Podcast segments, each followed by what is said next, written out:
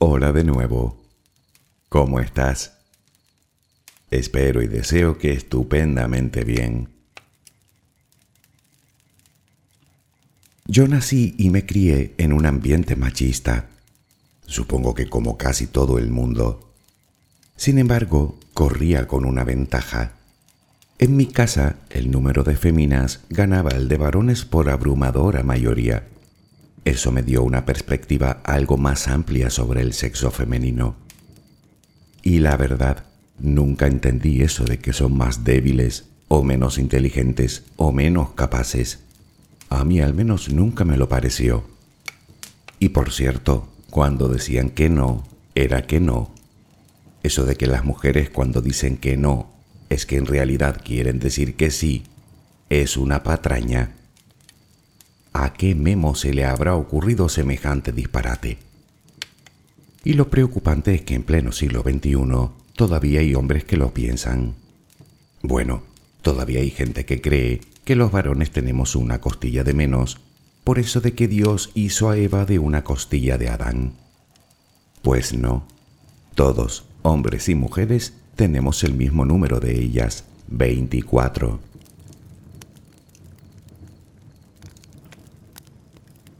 Hoy vengo algo combativo, pero creo que con bastante razón. Se trata de media humanidad. No son dos o tres las mujeres que sufren algún tipo de discriminación solo por su condición de mujer. Son casi todas, o lo que es lo mismo, la mitad de la población mundial. Eso nos debería hacer reflexionar, y reflexionar muy en serio porque no solo se trata de la más antigua y cruel injusticia que arrastra nuestra especie, sino que es como intentar avanzar en una barca con un solo remo. ¿Qué haces? Dar vueltas y vueltas en el mismo sitio una y otra vez. Dime, ¿a ti te parece que el mundo se dirija a alguna parte? No sé si será un tema óptimo para dormir, pero desde luego es más que interesante. Relajemos primero mente y cuerpo.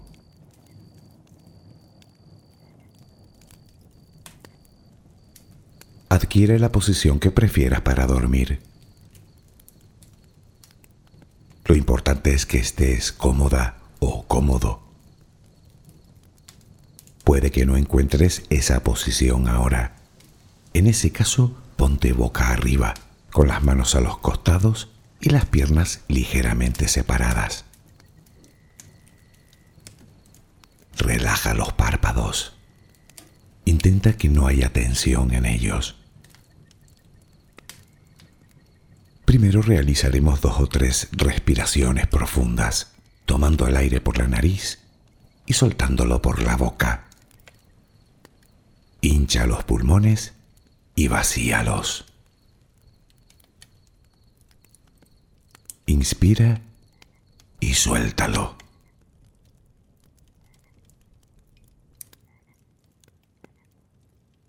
Ahora haremos una inspiración por la nariz, mantendremos el aire un par de segundos, durante los cuales mostraremos gratitud por lo que somos, por lo que tenemos, por lo que el universo nos ha dado y por lo que nos ha de dar.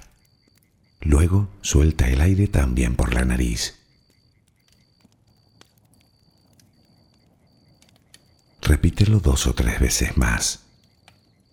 Cada vez que exhalas, notas cómo te vas vaciando de todo lo malo y negativo de tu vida y tu cuerpo se va relajando más y más. Inspira, retén el aire y suéltalo. Deja que salga todo lo que te contamina. Inspira y suéltalo. Sigue respirando tranquila y acompasadamente. Intenta hacer la respiración abdominal, dejando que sea el estómago lo que se balancee con cada respiración. Inspira y suelta, sin forzarlo. Inspira y suelta.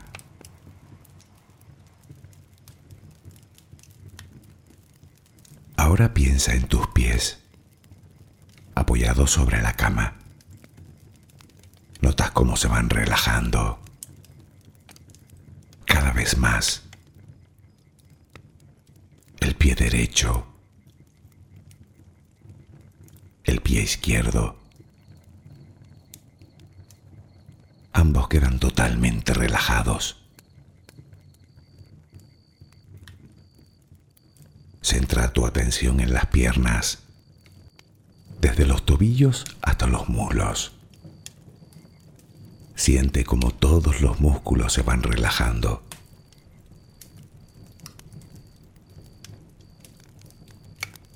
La pierna derecha queda completamente relajada. La pierna izquierda se relaja también. Notas como tus extremidades inferiores han quedado completamente relajadas.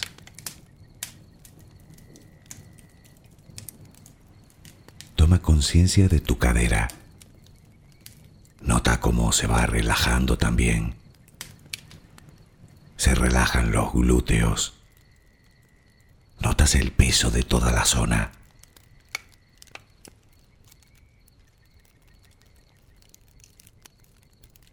Piensa ahora en tu abdomen y en cómo los músculos de esa zona se van relajando también.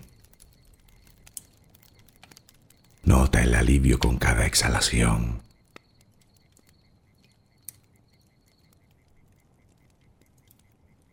Piensa ahora en tu pecho.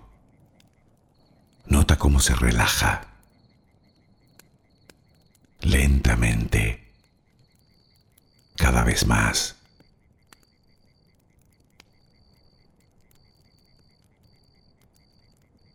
Centra tu pensamiento ahora en tu espalda y en todos los músculos que la cubren,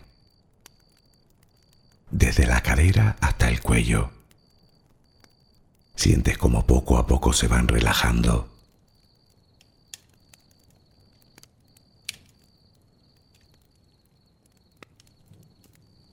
Percibes como los hombros también se relajan.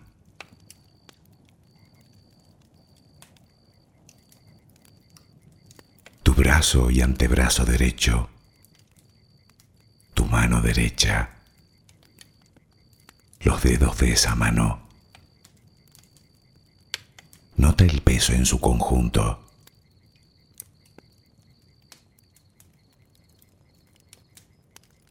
Brazo y antebrazo izquierdo. Tu mano izquierda. Los dedos de esa mano. Nota el peso.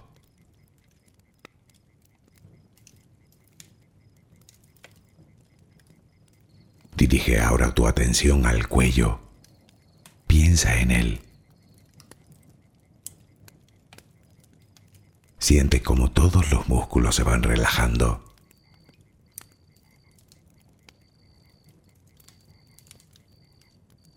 Tu mandíbula. Tus mejillas. Tus párpados. Tu frente. Se van relajando más y más todas las partes de tu cara y tu cabeza.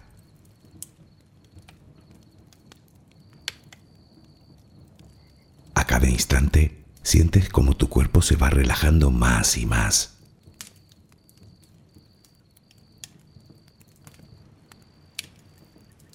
Ahora vuelve a tu respiración. Respiras de forma relajada notas el vaivén del estómago. Cada vez que exhalas, te notas más relajada o relajado.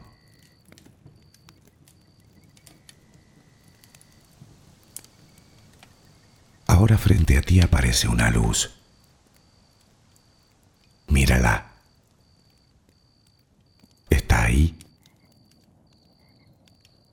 Es como si viniera de todos lados. Es una luz muy bella y tranquilizadora. Ella quiere llegar hasta ti y tú la dejas, porque sabes que esa luz es amor.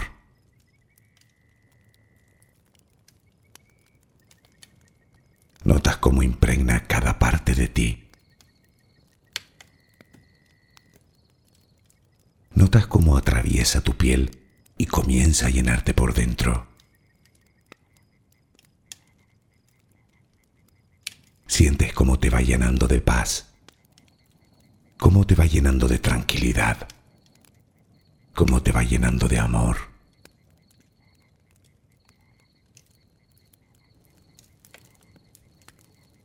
Poco a poco va desapareciendo de ti todo rastro de preocupación. Poco a poco, cada rincón oscuro de tu cuerpo se va llenando de esa suave luz Sientes cómo te va purificando por dentro y por fuera. Tomas conciencia de que todo lo que hay en tu interior es serenidad y que ahora mismo no hay nada que temer, porque nada hay que pueda perturbarte. Tal es el poder de esa luz. La energía más poderosa del universo entra y sale de ti, te inunda, te protege, te enriquece, te purifica. Intenta permanecer en esa sensación de paz, en ese baño de luz. Solo respira serenamente.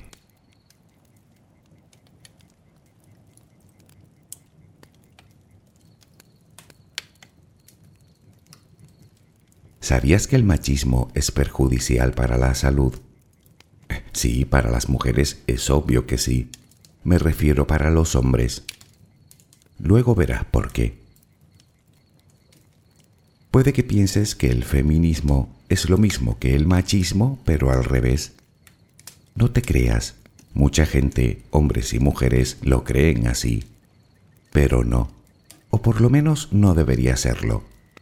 De hecho, uno es consecuencia del otro. La primera acepción que nos da el diccionario sobre la palabra machismo es actitud de prepotencia de los varones respecto de las mujeres. La segunda forma de sexismo caracterizada por la prevalencia del varón. Por otro lado, define feminismo como principio de igualdad de derechos de la mujer y el hombre. Igualdad, ni prepotencia, ni supremacía, ni ocho cuartos. Igualdad. Si uno no existiera, el otro no haría falta.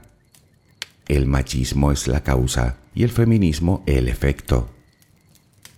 En realidad el efecto ya lo conocemos, la denodada lucha de muchísimas mujeres por defender sus derechos. Así que para solucionar el problema, mejor centrémonos en la causa, el machismo. Pero, ¿por dónde empezar?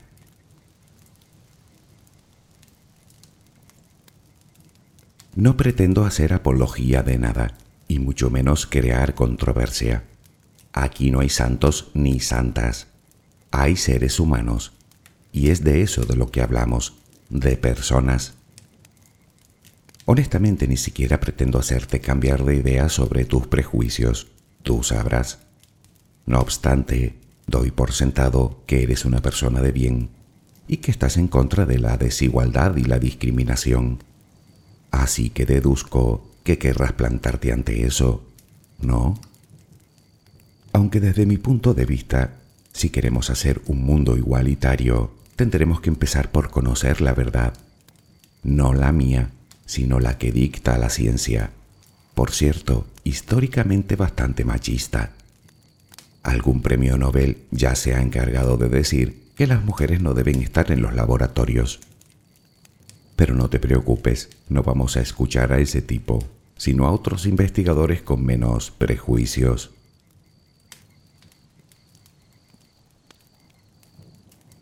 No importa si eres hombre o mujer, el machismo está incrustado en todas las sociedades humanas desde siempre. el mundo ha sido construido por los hombres y para los hombres. Desde la primera democracia, allá por el siglo VI a.C., y hasta el mismísimo siglo pasado, las mujeres han carecido, por ejemplo, de derecho al voto, como si ellas no tuvieran nada que decir. Y esa es solo una muestra del despotismo ejercido por los hombres a través de la historia. Naturalmente las religiones se han encargado durante milenios de asociarlas al mal, al demonio y a considerarlas impuras. Se dice que 60.000 mujeres murieron a manos de la Santa Inquisición, acusadas de brujería. Algunos dicen que más. Y no nos engañemos, todas las religiones occidentales participaron en la cacería, católicos, protestantes, anglicanos. Y hablando de esto, ¿Conoces algún caso en el que ajusticiaran a un brujo? Yo lo busqué sin resultados, pero eso es solo una más. Fue nada menos que un papa, Gregorio I, el encargado de convertir a María Magdalena de ser la discípula más querida de Jesús, si no su esposa, como afirman algunos historiadores, a ser una prostituta. Lo hizo durante una misa allá por el siglo VI. Si sucediera hoy en día, ese señor sería puesto delante de un juez por calumnias, injurias y delitos al honor.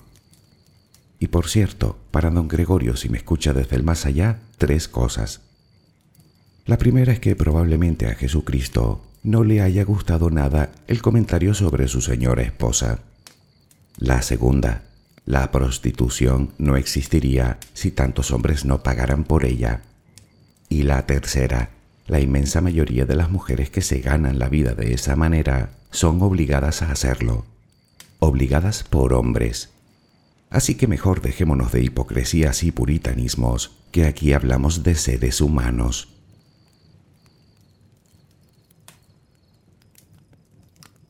Déjame que te cuente una breve historia. Al terminar la Revolución Francesa y eliminada la monarquía, los mandamases del momento confeccionaron en París la Declaración de Derechos del Hombre y del Ciudadano, donde quedaban reflejados derechos tales como el de la libertad individual o el de la libertad de pensamiento o de creencia o de propiedad. Sin embargo, en dicha declaración no aparecía la palabra mujer por ningún lado. Ante tal despropósito, una valiente que vivía por aquel entonces tuvo un inusual atrevimiento escribió la Declaración de Derechos de la Mujer y de la Ciudadana. Este documento se considera el primer manifiesto feminista de la historia. En dicho documento abogaba, además de por esos mismos derechos, por un reparto equitativo de la riqueza y por hacer conscientes a las mujeres de la época de la injusticia a la que eran sometidas por parte del hombre con el fin de buscar soluciones. Pero no contenta con esto, tuvo la osadía de pedir algo más en ese manifiesto. Pidió que los hombres que tenían hijos fuera del matrimonio se hicieran responsable de ellos como un hijo más. Y hasta ahí podíamos llegar. ¡Qué desfachatez! ¡Qué insolencia! Esta señora se llamaba Hollande de Gouche, escritora, dramaturga y filósofa entre otras cosas, y su atrevimiento le costó la vida murió en la guillotina en 1793, dos años después de publicar su declaración a manos de los revolucionarios. Ha sido una terrible constante a lo largo de nuestra historia. Cada vez que una mujer ha intentado destacar, se le ha silenciado de todos los modos posibles.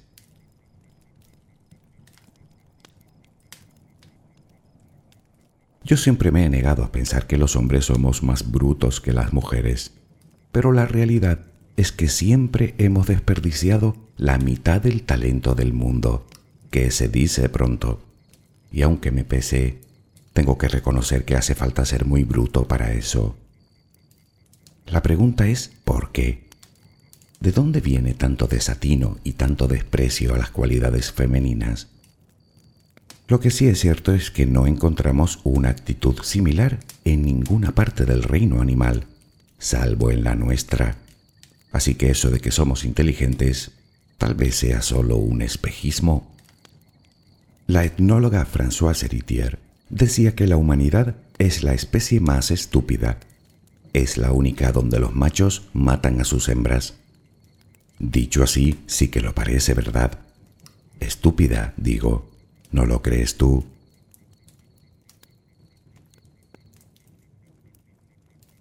Sabemos que el machismo existe a lo largo de toda la historia, o lo que es lo mismo, desde que tenemos constancia de la escritura. Pero, ¿y qué hay de la prehistoria? Naturalmente, la falta de pruebas hace que averiguar el origen del machismo sea especialmente complicado. Lo que sí está claro es que los historiadores no han logrado hallar ninguna civilización matriarcal de cierta importancia a través de los siglos. Parece ser que el patriarcado ha sido el sistema dominante al menos desde la revolución agrícola, hace unos 10.000 años. Sin embargo, los orígenes parecen estar mucho más atrás, en el Paleolítico Superior. Hablamos de 30 o 40.000 años.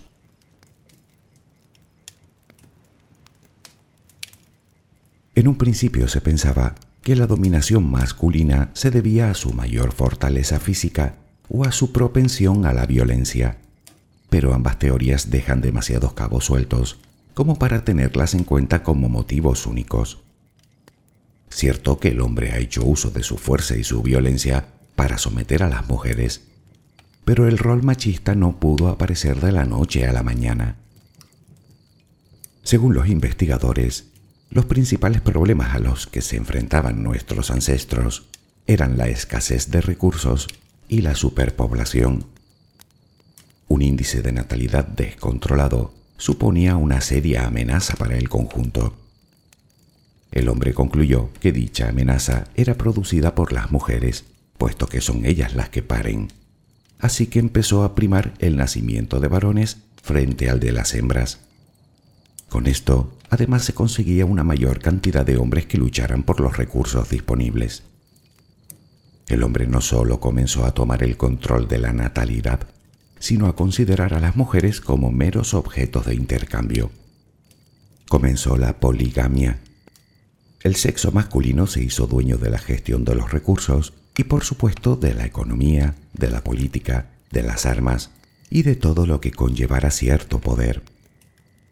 Las mujeres, por su parte, tenían el encargo de criar a la prole y de desarrollar trabajos domésticos y del campo, tareas que terminarían siendo vistas por los hombres como menos importantes o de segunda categoría. Reflexionemos un momento. ¿Cómo es posible que el mayor y más maravilloso don de la mujer, concebir y dar a luz, haya podido ser su perdición? Y lo peor es que si lo piensas, te darás cuenta de que no hemos cambiado tanto te aseguro que entre más escarbas en el tema, más ridículo se ve todo.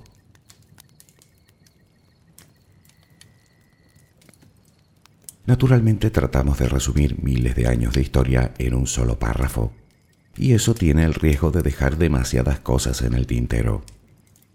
Lo que sí parece claro es que el machismo surgió de una necesidad vital para la supervivencia de nuestra especie.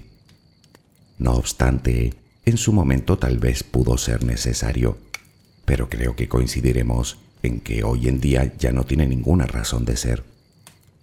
Cada vez existen más mujeres cazadoras y más hombres recolectores, y eso es una realidad que no podemos negar.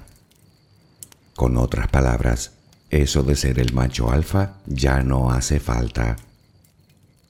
Aunque puede que pienses que aún hay un motivo al que no hemos aducido el genético, es decir, que nacemos así, o con ese propósito, el del hombre dirigir y someter a la mujer, y el de la mujer servir al hombre. En absoluto. Esos son prejuicios que nos han inculcado desde todos los órdenes sociales, familiar, educativo, político, religioso. El machismo es puramente cultural. Nadie lo diga quien lo diga y lo ponga donde lo ponga, ha nacido para servir a otro semejante, y mucho menos para ser sometido. Nadie. El problema es que a lo largo de la historia hemos creado tantos mitos y falsas realidades para justificar el poder del hombre frente a la mujer, que muchas de esas creencias han quedado enredadas en el acervo cultural, haciendo difícil distinguir la paja del trigo.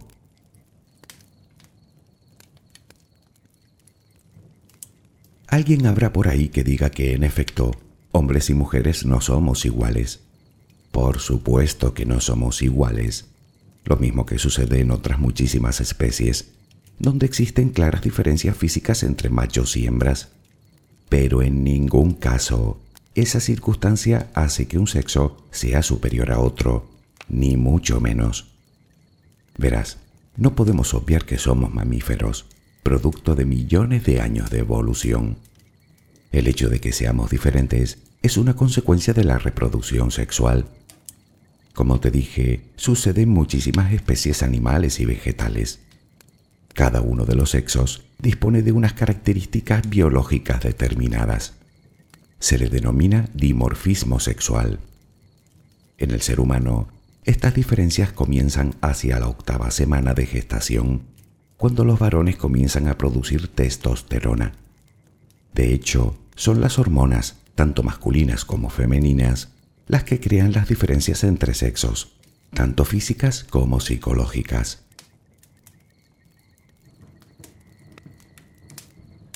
Podríamos pasarnos horas hablando de las diferencias físicas y fisiológicas entre hombres y mujeres.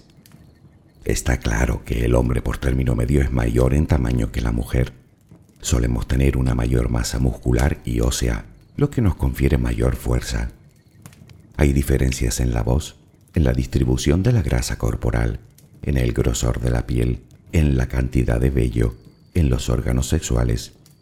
Incluso nuestros sentidos operan de forma sensiblemente diferente. Parece ser que los hombres tenemos mayor agudeza visual y percibimos mejor la profundidad y la distancia características propias de un depredador. Sin embargo, las mujeres distinguen mucha más cantidad de colores y poseen una mejor visión angular y en la oscuridad. Y por cierto, ellas huelen y oyen mejor.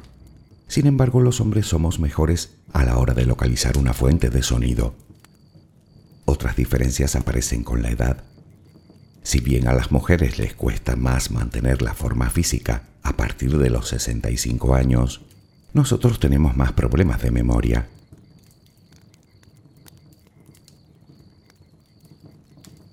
Sí, es verdad que los hombres somos, por término medio, más fuertes que las mujeres, pero eso no las convierte a ellas en débiles.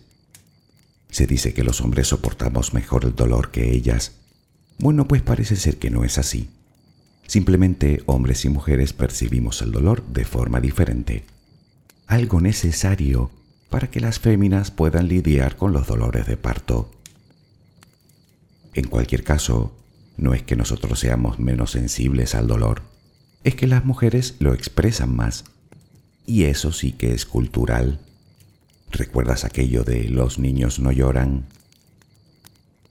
El origen de estas diferencias parecen estar en que determinadas zonas del cerebro se desarrollan más o menos en función del sexo o se conectan de forma diferente, como por ejemplo la zona relacionada con la estimulación sexual o la del procesamiento del dolor.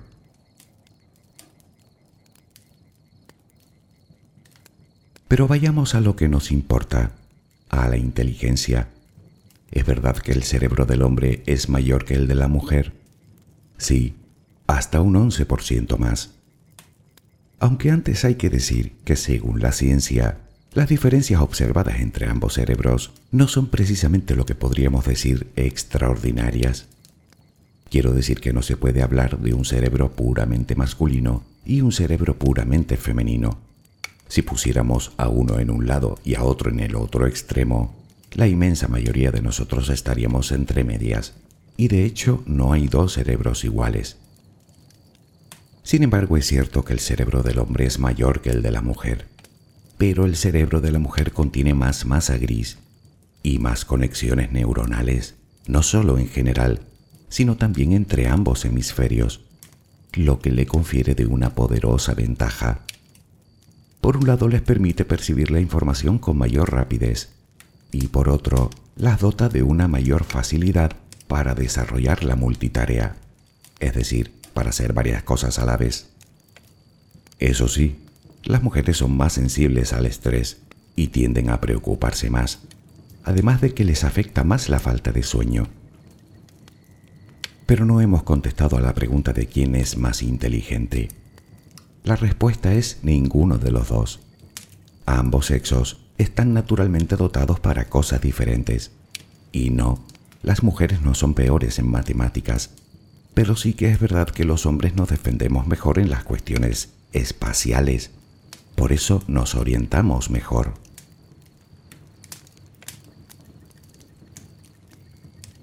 En cuanto a las diferencias psicológicas, a grandes rasgos, la mujer es más intuitiva, los hombres más prácticos y lógicos.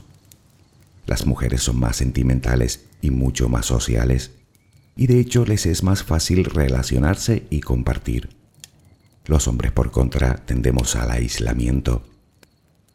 Nosotros somos eminentemente físicos y somos más proclives a solucionar los problemas de forma violenta al contrario de la mujer, que es sobre todo verbal, es decir, que prefiere solucionar las cosas hablando.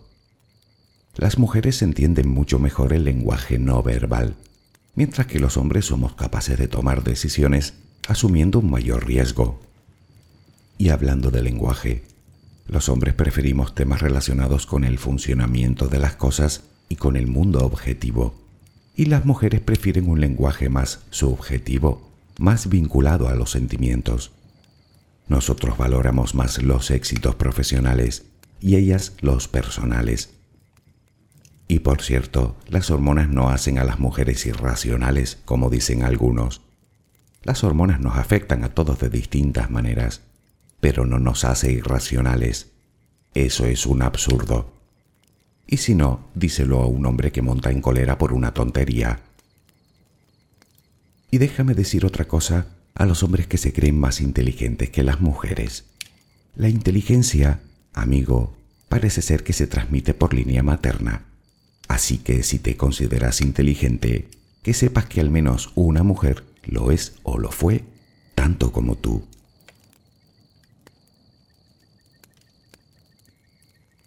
Hasta aquí creo que podemos extraer una conclusión bastante clara. Si lo ves todo con un poco de perspectiva, te das cuenta de lo que le falta a uno le sobra al otro. Más que una guerra de sexos, creo que nos iría mucho mejor con una alianza de sexos. ¿Consideras tú que alguno de los aspectos mencionados te sitúan por encima o por debajo del otro? A mí me parece que no. La pregunta es cómo hemos podido tardar tanto en darnos cuenta. Vemos que las mujeres están mejor dotadas que los hombres para la política, puesto que son más empáticas y comunicativas. Sin embargo, apenas tienen presencia en los gobiernos. La ciencia ha descubierto que son tan capaces como el que más de hacer cualquier cosa, de dirigir, de liderar, de crear, de luchar, de estudiar, de explorar, de aprender cualquier habilidad. Y aún así continúan siendo menospreciadas no existe ningún lugar de nuestra sociedad en la que una mujer no quepa, tanto si te gusta como si no.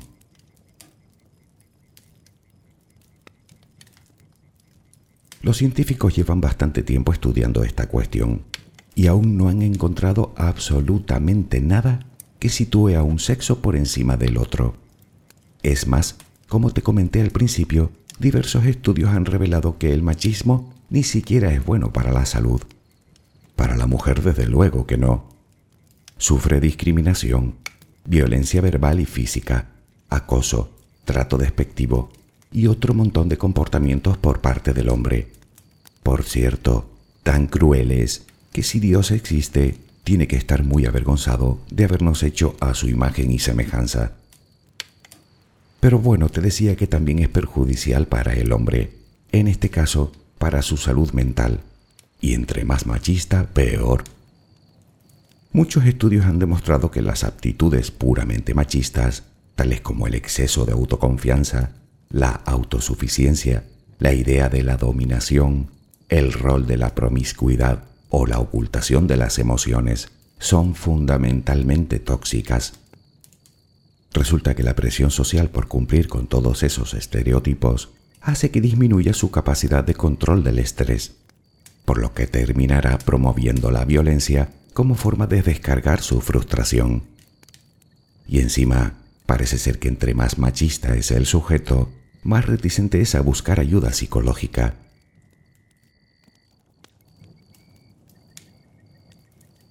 Hoy en día los únicos motivos que encuentro para que el machismo siga existiendo son, por un lado, el desconocimiento, ignorancia pura, y por otro lado, la comodidad, es decir, quedarnos en nuestra zona de confort.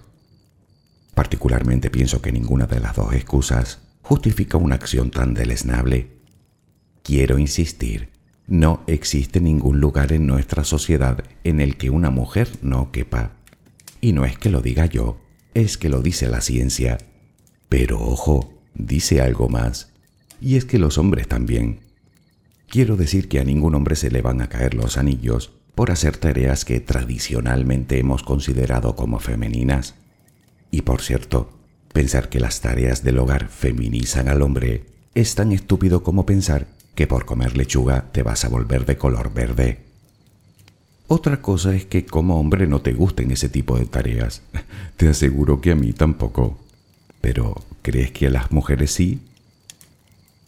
Si las hacen mejor que tú, no es porque hayan nacido para eso, o porque tengan habilidades especiales, o porque tú estés dispensado por decreto divino. Es porque han aprendido desde niñas, porque alguien pensaba que así debía ser. Pero sabes que te digo que para aprender nunca es tarde.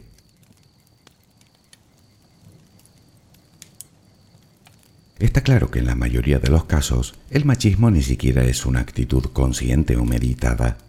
Nadie nace machista. Lo copiamos, lo aprendemos, nos educan para hacerlo, tanto si eres hombre como si eres mujer. Somos capaces de aprender tanto la igualdad como la desigualdad. Pero no seamos condescendientes. También nos gusta pensar que somos seres inteligentes, que tenemos un cerebro maravilloso, maleable y poderoso ¿Verdad que sí? Y que lo mismo que podemos aprender una cosa, podemos aprender otra. Bien, ¿y no crees que es hora de empezar a aprender lo correcto?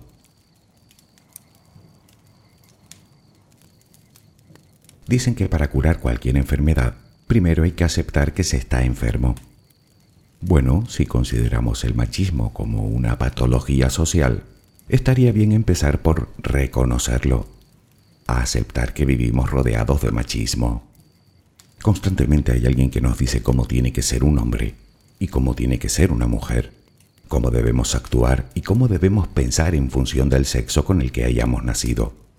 Lo vemos en el cine, en la televisión, en la publicidad, en la escuela, en el hogar y hasta en los chistes.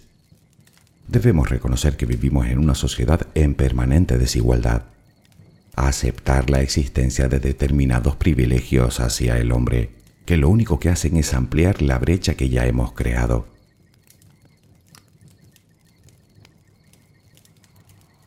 Claro que reconocerlo es solo el primer paso. El segundo es autoevaluarnos. Tanto si eres hombre como si eres mujer, hazte la pregunta, ¿soy machista? ¿Mucho? ¿Poco? ¿Algo? ¿Nada? Por ejemplo, ¿crees que hay actividades que solo pueden desarrollar hombres? ¿Crees que es el hombre el que siempre debe pagar la cuenta? ¿Crees que un hombre que llora muestra debilidad? ¿Crees que las niñas deben jugar solo con muñecas y los niños solo con coches y pistolas? ¿Crees que las mujeres no deben opinar de determinadas cosas y los hombres de otras? ¿Crees que los hombres deben ganar más realizando el mismo trabajo? ¿Crees que las mujeres son más coquetas que los hombres? Bueno, a esta cuestión te contesto inmediatamente, no. Los estudios revelan que los hombres somos tan narcisistas, si cabe la palabra, como las mujeres.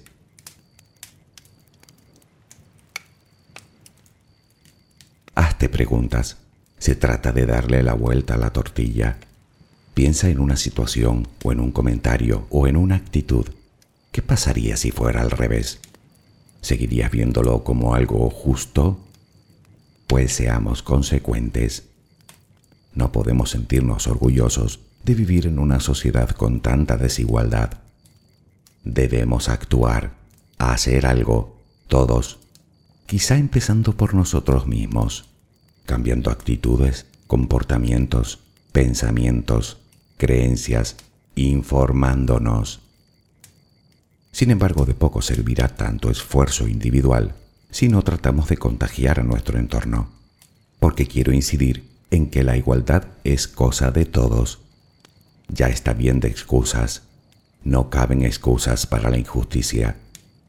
Por favor, no consientas, no consientas la discriminación, la violencia del tipo que sea, no consientas el abuso, la vulneración de derechos. Denuncia, que así ganamos todos. Recuerda que son comportamientos y actitudes del Paleolítico, literalmente hablando, y estamos en el siglo XXI. O sea que ya está bien.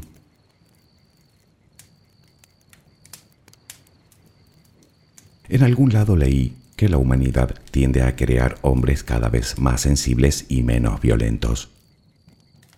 El motivo es que si bien las mujeres eligen instintivamente a hombres con rasgos propiamente masculinos, también es verdad que cada vez valoran más en su pareja determinadas características femeninas, como la empatía, el diálogo y la ternura. Hablamos pues de una evolución creada a partir de la selección sexual. Claro que eso es cuando las dejan elegir, pero bueno, ojalá. El problema es que, visto lo visto, tenemos que esperar mucho para que llegue ese momento. Y para media humanidad, eso es un lujo que no se puede permitir. Tú y yo podemos, debemos luchar por una sociedad igualitaria. Ganaríamos en justicia, en paz y en bienestar para todos, no te quepa la menor duda. Y eso tampoco lo digo yo, lo dice la ciencia.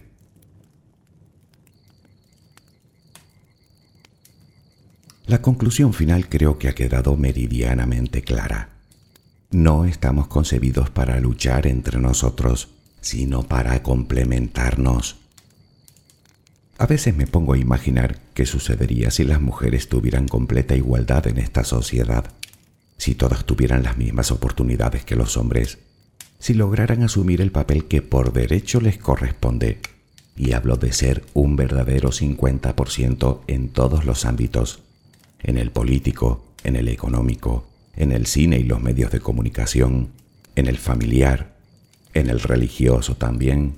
¿Por qué no? Al fin y al cabo son creadoras de vida, el mismo don que se le atribuye a Dios. ¿Será que cuando dijo que nos creó a su imagen y semejanza, no se refería al hombre sino a la mujer? En fin, de cualquier modo, honestamente a mí me parece que el mundo iría muchísimo mejor ¿Te imaginas unir los talentos naturales de ambos sexos en paz, armonía y en igualdad de condiciones? Entonces sí que podríamos presumir de ser una especie inteligente. ¿No te parece? Espero que mañana tengas una maravillosa jornada. Que descanses. Buenas noches.